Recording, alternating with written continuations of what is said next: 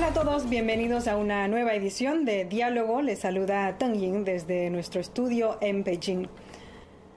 El cambio climático es un reto común para toda la humanidad y ya desde el 9 de mayo de 1992 se adoptó la Convención Marco de las Naciones Unidas sobre el Cambio Climático tras numerosas difíciles uh, negociaciones.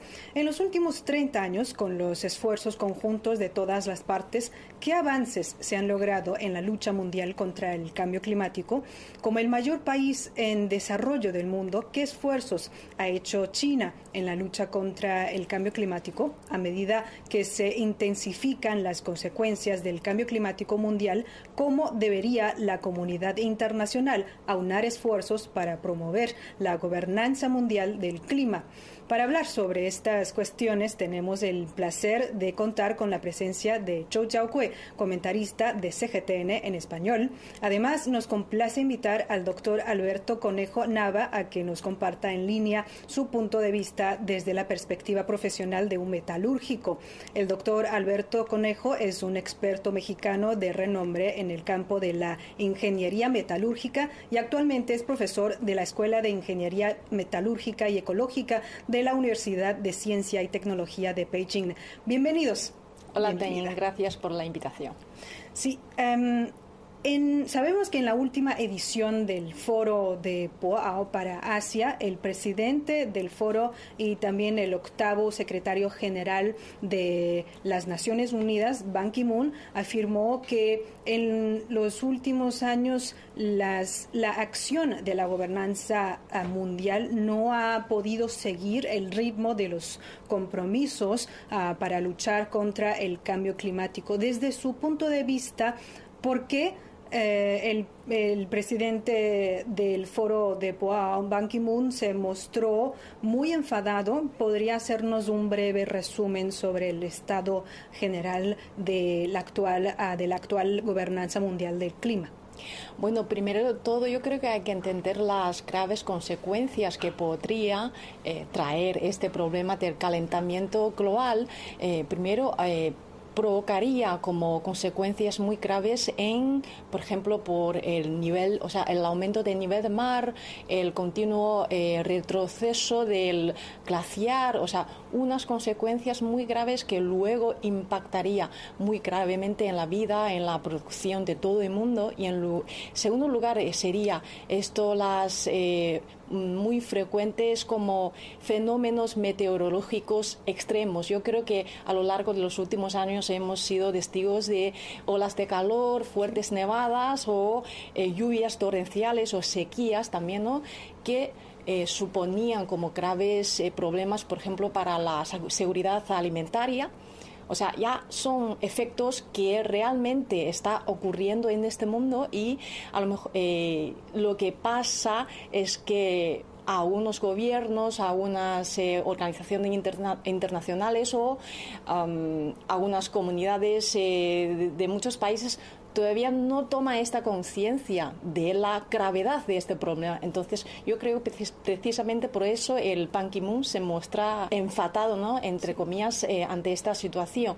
Pero eh, hablando del estado actual, eh, como decías en el en comienzo, mm, esto, la Convención Marco de las Naciones Unidas contra el Cambio Climático se adoptó ya hace tres, tres décadas, no más de sí. tres décadas, y hasta hoy en día yo creo que muchos esfuerzos, muchas políticas se han venido adoptando a lo largo de estos años y, y, están teniendo efecto, pero no es suficiente como para lograr su objetivo establecido, como para limitar este calentamiento global dentro de dos grados con respecto sí. al nivel preindustrial o con esfuerzos, o sea, lo ideal sería limitarlo a 1,5 grados. Entonces yo creo que se nos urge un poco eh, para alcanzar, para tomar medidas, porque muchos expertos ya dicen que está, se está cerrando ya esta ventana para lograr este objetivo, para evitar estas graves consecuencias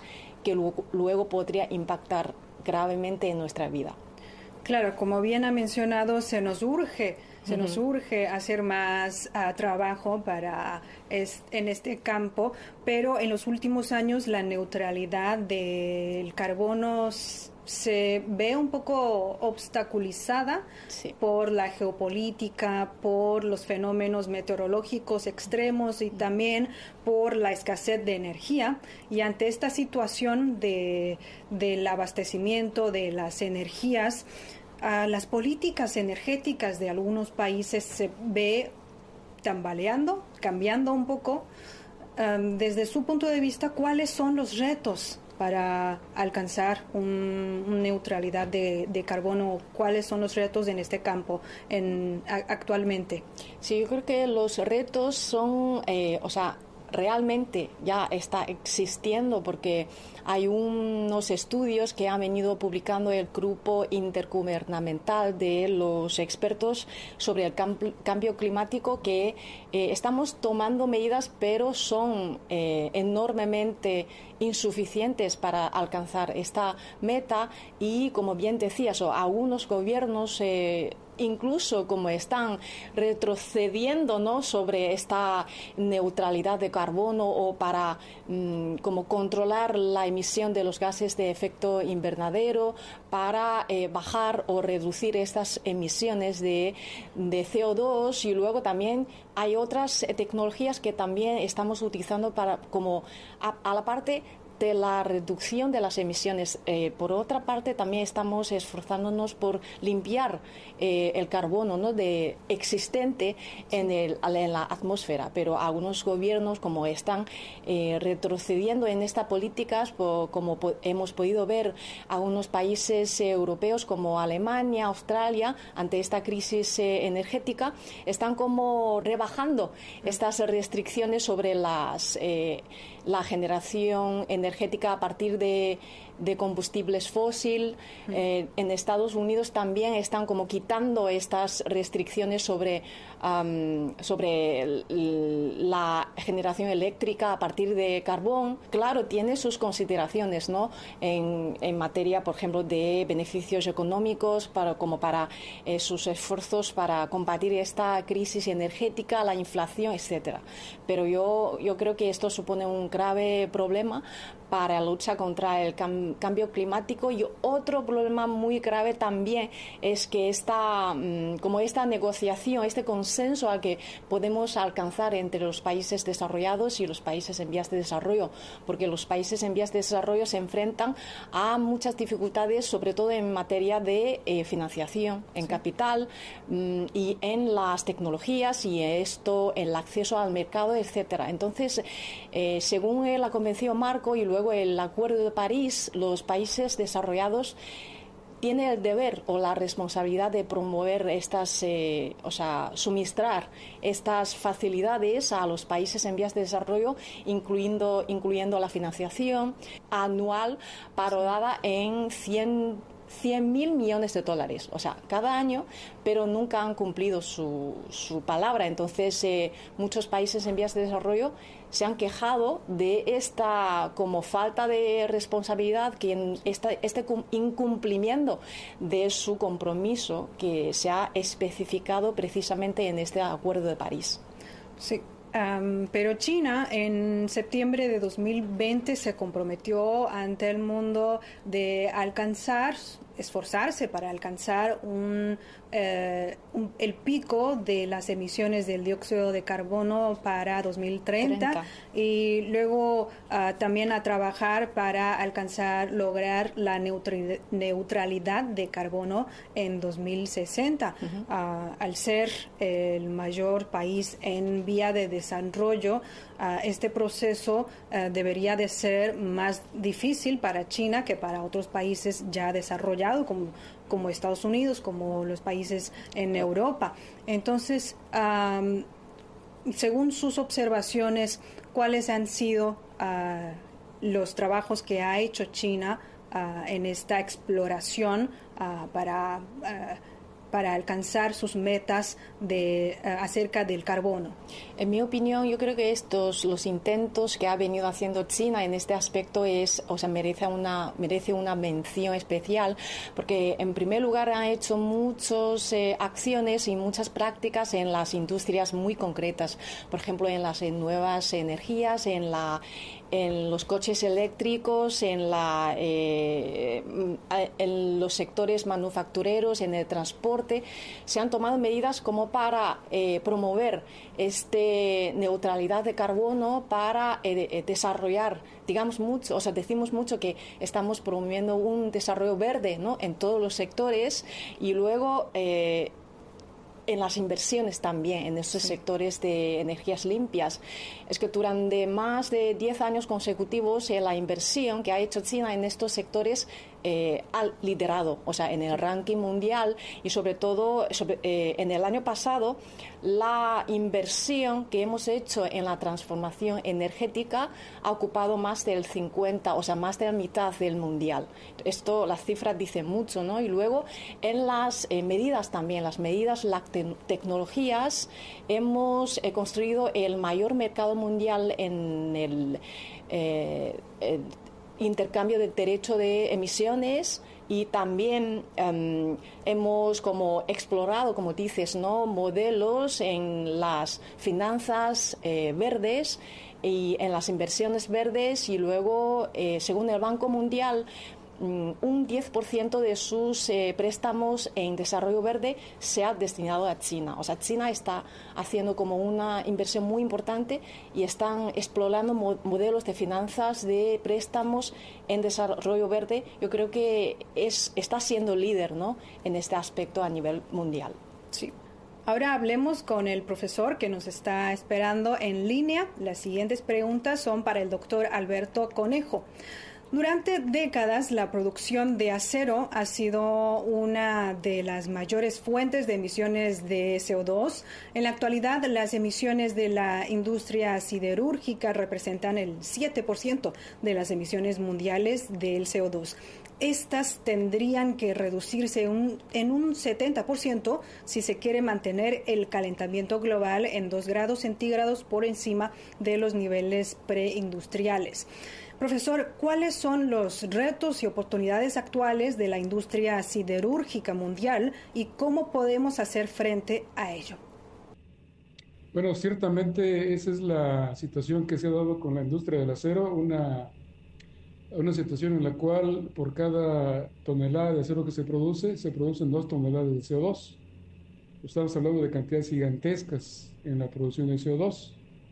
Este asunto no es un asunto nuevo, es un asunto que viene de, obviamente, de siglos atrás ah, y que tiene que ver, eh, obviamente, con la, el tipo de energía que se ha empleado en el mundo para generar altas, altas temperaturas. Eh, el acero se ha producido durante más de 4.000 años. Es un material que tiene una historia muy antigua y, lamentablemente la industria del acero que es pilar en el desarrollo industrial de todos los países, eh, es el que más genera CO2 a nivel mundial. Entonces, aquí hay una serie de cuestionamientos que se tienen que revisar en cuanto a progreso industrial. Es decir, cuando tú hablas, lo que mencionabas de eh, eh, época preindustrial, iniciamos con la Gran Bretaña, ¿no? con, con Inglaterra, cuando hace su revolución, revolución industrial. Ellos empiezan a producir acero y empiezan a generar CO2. Estamos hablando del, siglo, del siglo XVIII. Entonces, eh, eh, todos los países europeos o Estados Unidos, Canadá, los países que al día de hoy son países industrializados, pasaron por un proceso de desarrollo industrial. Es decir, ahora son países fuertes, pero ah, contaminaron mucho en el pasado. Esa es la cuestión que, que es importante también poner, poner atención, porque se habla mucho Ah, de China como el gran contaminante, contaminador en la actualidad. Pero bueno, los países, todos los países industrializados que están a día de hoy, pasaron por esa etapa y contaminaron. Entonces, del total de trillones de toneladas de CO2 que se ha generado en el mundo, eh, China no es el responsable, sino han sido los países atrás, como Inglaterra, Europa, Estados Unidos, que generaron esta, gran cantidad de, CO2 y que ahora son la causa del calentamiento global. Aquí las grandes preocupaciones que se dan es en el sentido, bueno, ¿qué pasa con países emergentes como China o la India, que también tienen derecho, o los países en África, que tienen ese derecho también a, a lograr altos niveles de desarrollo industrial y que también requieren acero? Porque el acero es, digamos que la estructura central en un, en un, en un país desarrollado.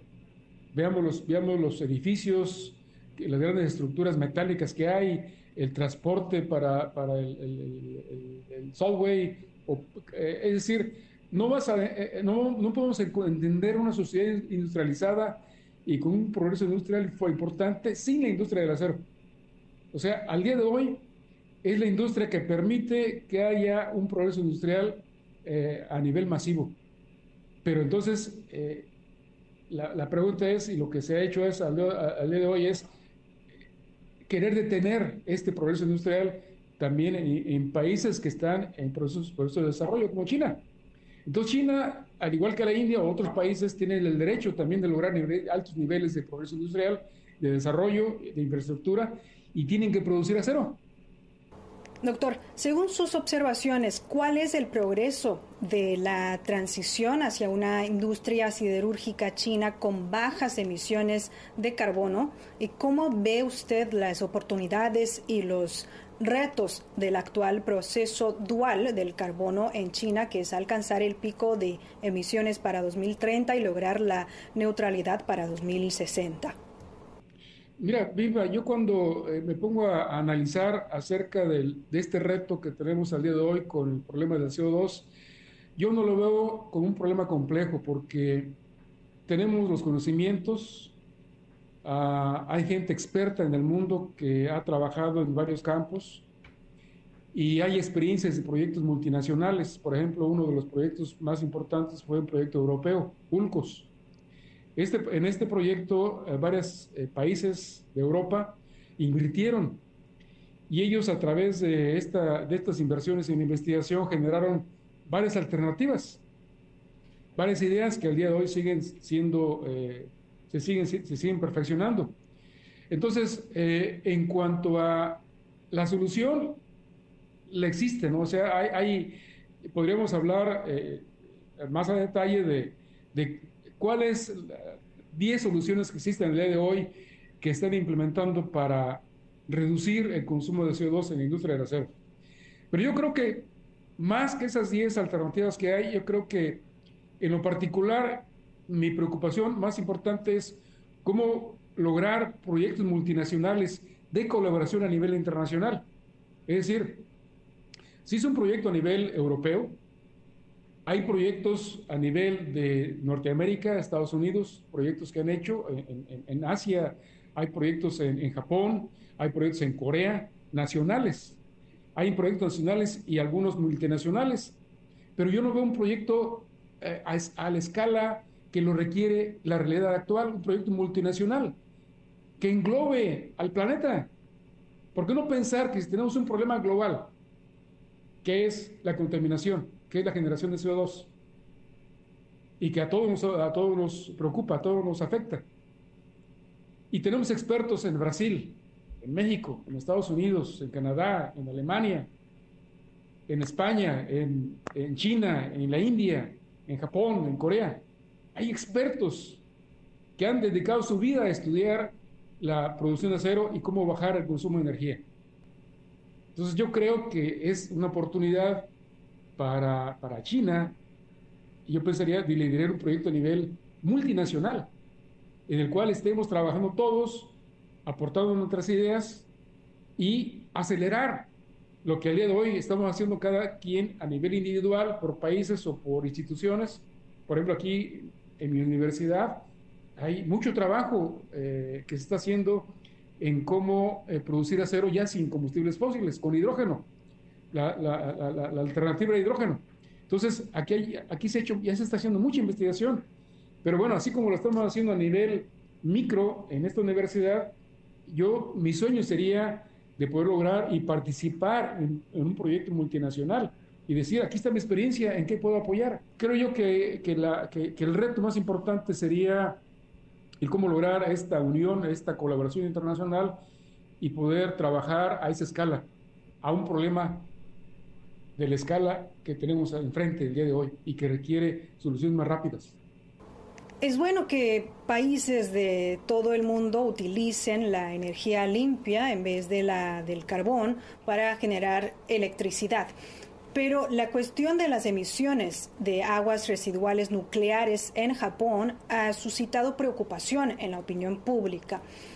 ¿Qué opina usted del vertido de aguas residuales nucleares al mar por parte de Japón? Bueno, no, no sé los detalles, sí leí también, al igual que tú, comentarios de esa posibilidad. Eh, a, mí lo que me, digamos, me daría tranquilidad es China, de Japón, Japón es un país que está muy comprometido con la parte ambiental y tiene, tiene instituciones sólidas que han protegido el ambiente. Entonces esperaría que, que si dan pasos en ese sentido es porque han medido las consecuencias. Eh, eh, y como tú has señalado, un problema, eh, el problema ambiental, si ellos virtieran esos contaminantes, al final de cuentas ya no es, ya no es Japón el, el, problema, el, donde va a ser el problema, va a ser a nivel mundial. Y cuando hablo de la gente, la gente común que tenga conciencia, porque a raíz de que tengamos todos conciencia de la ecología, de proteger el medio ambiente, estamos hablando después de, una responsabilidad social que tenemos cada uno como individuos, de legar un futuro a nuestros hijos. Entonces, debe haber una conciencia a nivel individual, para que si existe esa conciencia a nivel individual, pues entonces los niños del día de hoy, que van a ser los futuros líderes del día de mañana, pues puedan actuar en consecuencia, ¿no? Porque quizás los líderes del día de hoy no aprendieron o no entendimos nosotros de que había que hacer, hacerlo sustentable. Eh, ojalá y, Japón tomen medidas eh, adecuadas, las instituciones sólidas que tiene permitan que esto no, no, no, genere daños a los ecosistemas. Regresando al estudio con Chao Kue, también ha mencionado el profesor que es una responsabilidad de todos ah, y nosotros los individuos, la sociedad, cada sociedad uh, tiene mucha mucho papel que desempeñar en este proceso de, eh, de, lucha contra el cambio climático, no solamente China, sino que sabemos que Mm, otros países en vías de desarrollo también están tomando acciones, como ah, últimamente nos entera de la iniciativa de Egipto ah, de que se llama 100 millones de árboles, que busca también ah, lograr un, un, resultado positivo para luchar contra el cambio climático. Según usted, ¿cómo deberíamos los individuos y la sociedad a participar o integrarnos en esas actividades, iniciativas eh, medioambientales y también de la lucha contra el cambio climático. Yo creo que has hecho como un llamamiento eh, muy importante porque lo más importante es promover esta conciencia entre la sociedad y cada individuo se tiene que sentir como involucrado en este movimiento porque esto luego impactaría a, o sea, a la vida de todos y cada uno de nosotros. Entonces, esta, la plantación de nuevos árboles también es una actividad que está tomando iniciativa en esta sociedad china, que hasta los niños más pequeños saben la importancia de los árboles, que nos, mm, además de ser una fuente importante de nuestras vidas, también ayuda a limpiar este eh, carbono eh, en el aire. Y también hablando de eh, las, la sociedad, las empresas, yo creo que lo importante es eh, promover esta como una visión largo placista a las empresas. Yo creo que estamos viviendo y viendo mucha como existe una gran inercia en este modelo de desarrollo económico. O sea que está, o sea, es bastante como cortoplacista. O sea, las empresas no solo pueden mirar estas eh, como este eh, retorno de sus inversiones a corto plazo, sino que hay que mirar hacia un largo más largo y según los estudios que hemos eh, visto ¿no? en, publicados por este grupo de expertos contra el cambio climático, esto porque al final los beneficios que genera este movimiento de lucha contra el cambio climático luego, o sea, compensan las pérdidas eh, a corto plazo de estas inversiones empresariales. Y luego hablando de la vida de cada individuo, claramente que tenemos que vivir como una eh, vida de bajo carbono, todo el mundo estamos como eh, comprando, por ejemplo, tendemos a comprar más productos eh, de, menos contaminación, de más materiales reciclables y también estamos educando a las generaciones más jóvenes que adopten este camino, este estilo de vida. Sí. Sí, entonces China, como el mayor país en desarrollo, ¿qué acciones concretas ha tomado en este sentido de mejorar la gobernanza mundial en materia de eh, cambio climático y qué contribuciones ha hecho en este campo? Pues esa, esa meta que has eh, dicho antes, esto 30 y 60, ¿no? Eh, las metas, eh, yo creo que es la más ligada a esta lucha contra el cambio, cambio climático. Y también en China estamos hablando de muchas estrategias nacionales que se vinculan ¿no? con, esta, con este movimiento. Por ejemplo, la construcción de una China bella, la conservación ecológica y luego el desarrollo de alta calidad. Todo se apunta a Mm, tomar acciones concretas mm, para controlar estas contaminaciones, este eh, cambio climático, este calentamiento global. Eh, yo creo que en los tengo unos datos aquí, por ejemplo, en los últimos cinco años, la intensidad energética, o sea, la, eh, la emisión carbono por unidad del PIB se redujo en un 8% en los últimos cinco años y luego las emisiones de CO2 eh, bajó en un 14%. Eh, o sea, las cifras ya hablan por sí solas que hemos hecho esfuerzos y también están teniendo efecto. Mm, y, también China es líder mundial en la eh, utilización de las energías renovables, en las eh, capacidades instaladas de las energías eólicas y las energías fotovoltaicas. También China es el líder mundial todo esto ha demostrado las acciones eh, prácticas y pragmáticas que se está tomando en, esto, en este país para afrontarse a este problema mundial. Sí, y este año, el 2023, está en la agenda internacional para promover el avance hacia una lucha mejor contra el cambio climático. El presidente de las Naciones Unidas, Antonio Guterres, ya ha anunciado que en septiembre del presente año, en septiembre de 2023, se va a celebrar una cumbre para una cumbre seria y pragmática para estimular a los gobiernos a tomar medidas concretas frente al cambio climático y, como no, otras cumbres como la cumbre del G20 y la COP28 contribuirán aún más a crear un sistema para mejorar la gobernanza mundial frente al cambio climático. ¿Cuáles son sus expectativas sobre estas conferencias? Bueno, expectativas tenemos muchas porque recordemos que en el, COP27 que tuvo lugar el año pasado en Egipto, la, eh, o sea, la conferencia al final tuvo que aplazarse debido a eh, discrepancias. O sea, al final las negociaciones se prolongaron en dos días porque yo creo que ha sido difícil llegar a un acuerdo, llegar a un consenso por los problemas que hemos venido comentando, ¿no? Hay como discrepancias entre los países eh, desarrollados y los en vías de desarrollo.